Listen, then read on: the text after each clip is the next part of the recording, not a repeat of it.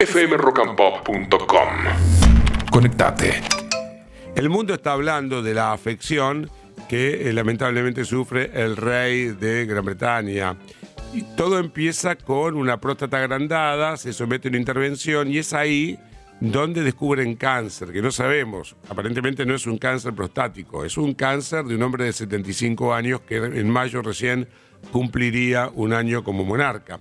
Este tipo de cuestiones, por supuesto, no son deseables, pero lo bueno es que a partir de la noticia hay un montón de hombres en el mundo que están chequeando, eh, viendo los eh, marcadores, eh, pidiendo ya alguna consulta, yendo al urólogo, porque además, bueno, con el paso de los años, y especialmente a partir de los 50, tenemos que ser más precavidos, así como las mujeres también, que son mucho más, son mucho más las mujeres eh, metódicas y disciplinadas que los hombres para el tema de ver si se palpan las mamas, se hacen un Papa Nicolau, etcétera. Los hombres somos un poquito más estúpidos, ¿no? En general, en general.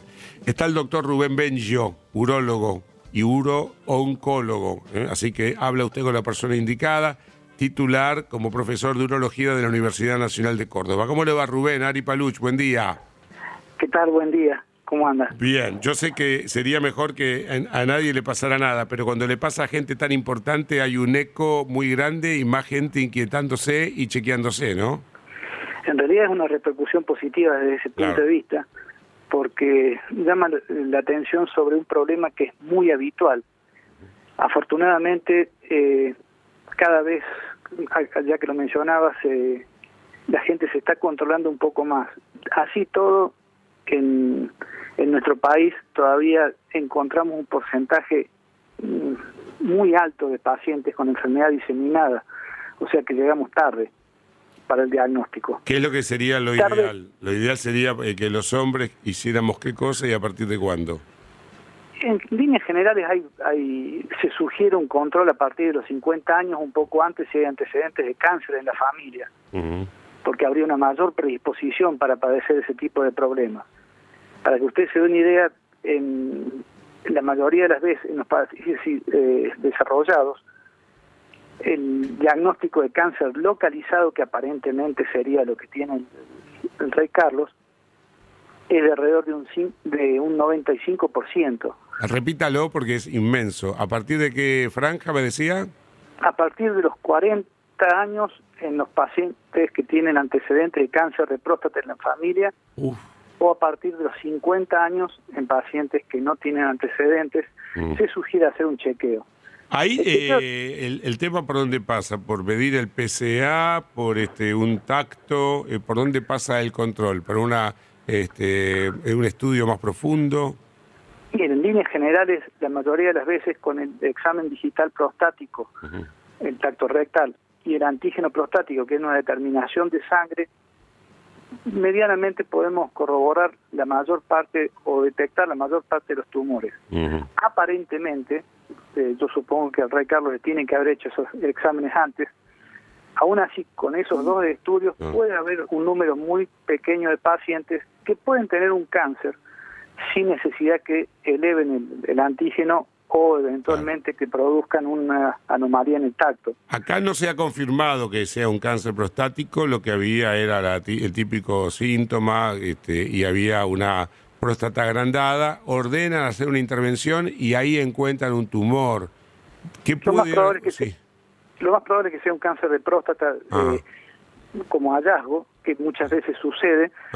Eh, afortunadamente esos tumores en líneas generales son estos tumores incidentales. No, no, son malos, pero son menos agresivos. Y es mucho más cuando soy más grande, o sea, eh, si me agarra a los 40 es mucho más agresivo que si me agarra a los 75, ¿no?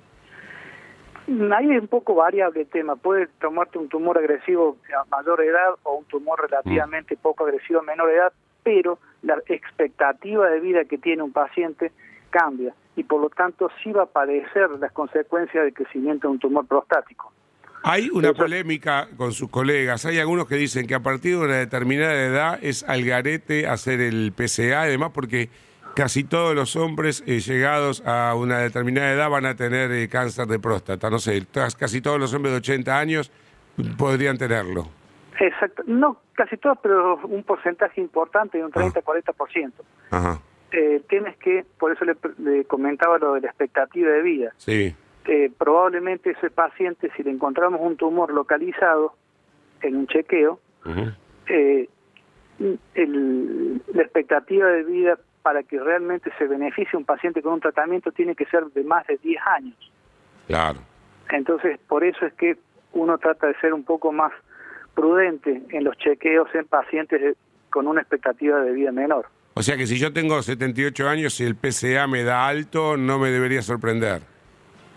Depende cuán alto sea y qué Mm. cuánta repercusión le esté produciendo. Claro.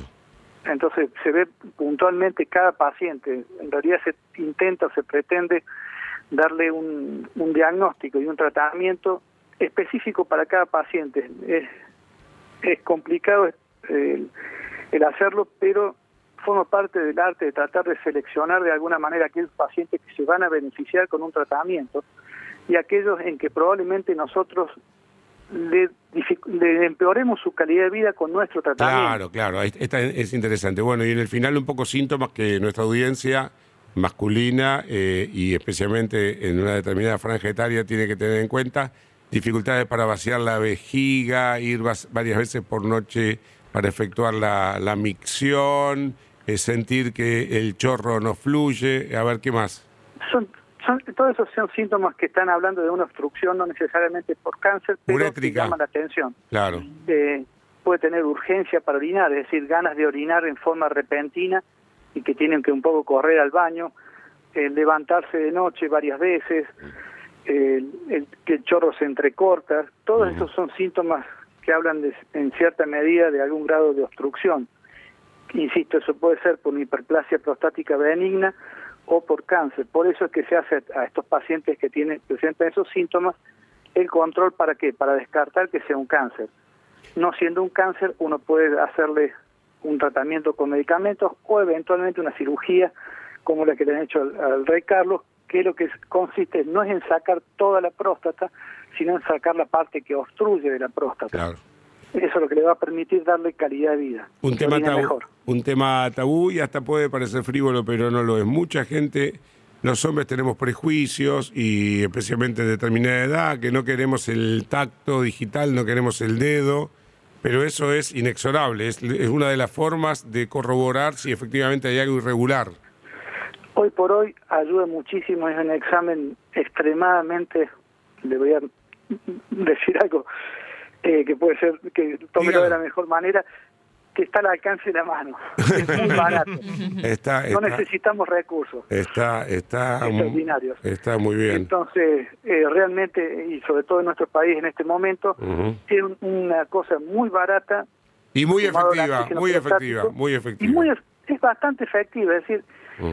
y, y lo- porque hay que hacer las dos cosas, porque distin- detectan distintos cánceres. Claro, Y ah, se ah, ah, ah, eh, mire usted, o sea, eh, con el tacto digital se detecta un tipo de cáncer que no se detecta de otra manera. que a veces que a veces que a veces no se detecta y a veces que se detecta por los dos Ah. métodos juntos, ¿no es cierto? Ok, Pero hay un 20% de cánceres que no elevan el antígeno prostático. claro, y hay que van a eso- detectar por y- y se detecta por tacto. Bueno, yo le voy a pedir que la próxima vez me dé un beso antes, ¿puede ser?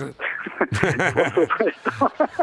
Doctor, le agradezco inmensamente, ¿eh? Un abrazo grande. Muchísimas gracias.